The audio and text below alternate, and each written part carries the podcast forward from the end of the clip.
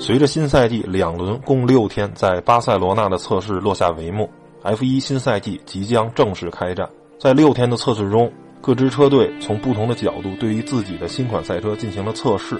然而，即使绝大多数车队在过去六天合计完成了三千公里以上的测试，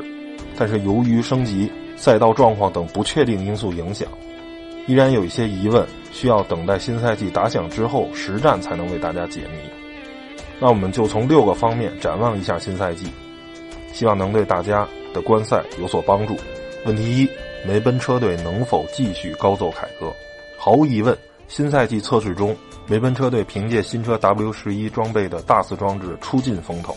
根据目前的判断，其他车队即使从现在起全力研发复制此装置，也需要半个赛季的时间。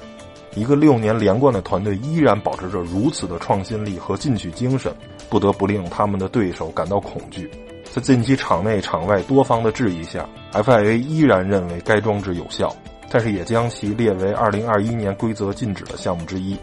颇有2009年布朗 GP 车队双层扩散器的味道。然而，即使理论推导中大字装置被认为对单圈速度及长距离都颇有益处。但是其实战能力依然需要进一步的验证。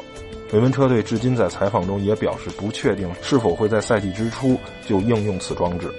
相比于其他竞争对手，梅奔车队最大的优势不仅在于赛车本身，也在于团队的严谨和执行力。去年除了奈飞直播惨案的德国站之外，梅奔车队在比赛中的团队配合几乎无懈可击。新赛季的比赛，相信他们会为自己的第七个双料冠军而战。